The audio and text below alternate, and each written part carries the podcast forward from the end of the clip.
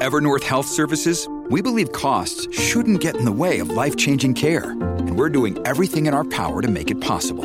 Behavioral health solutions that also keep your projections at their best? It's possible. Pharmacy benefits that benefit your bottom line? It's possible. Complex specialty care that cares about your ROI? It's possible. Because we're already doing it. All while saving businesses billions.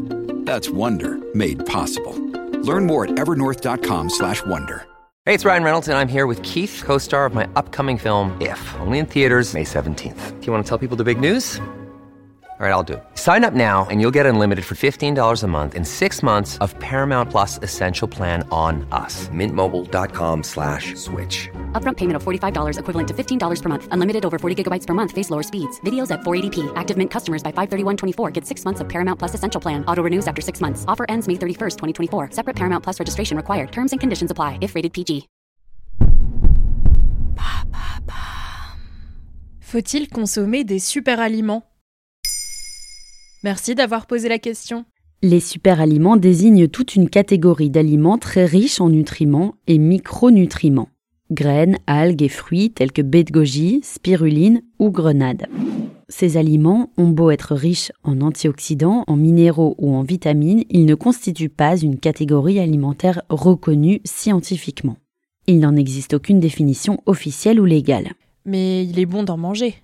Bien sûr, et l'OMS a reconnu certains aliments comme des sources exceptionnelles de vitamines, en premier lieu les fruits.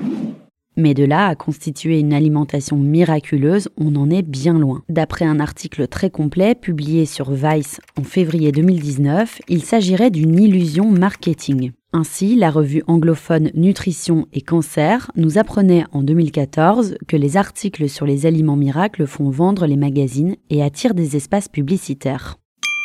L'illusion est particulièrement efficace car en 2015, les ventes de superaliments dans le monde ont augmenté de 36%. Mais alors, ça sert à rien? Si, mais d'après Jessica Crandall Snyder, diététicienne interrogée par nos consoeurs de Vice, Si vous regardez les études qui ont été faites sur les superaliments, parfois les conclusions qui en sont tirées sont excessives au point qu'elles ne sont pas réalistes. D'après le Conseil de l'information sur l'alimentation en Europe, les conditions dans lesquelles les superaliments sont étudiés dans les laboratoires n'ont rien à voir avec la façon dont les individus consomment ces aliments au quotidien. Comment ça? Un exemple. En 2013, le New England Journal of Medicine prétendait que la consommation de noix pouvait réduire de 20% le risque de décès. Il s'était basé sur 120 000 personnes qui mangeaient des noix 7 fois par semaine et présentaient moins de risques de mourir de quelconque maladie, cancer ou maladie cardiaque, durant les 30 années d'après. En réalité, l'étude n'a pas prouvé que les noix en étaient la raison, juste un des facteurs.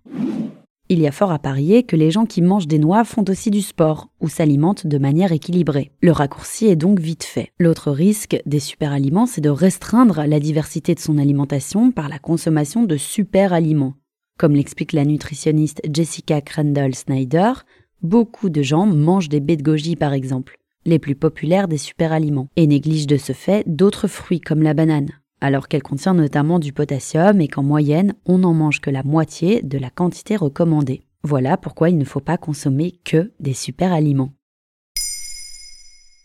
Maintenant, vous savez, un épisode écrit et réalisé par Johanna Cincinnatis. Ce podcast est disponible sur toutes les plateformes audio. Et si cet épisode vous a plu, n'hésitez pas à laisser des commentaires ou des étoiles sur vos applis de podcast préférés.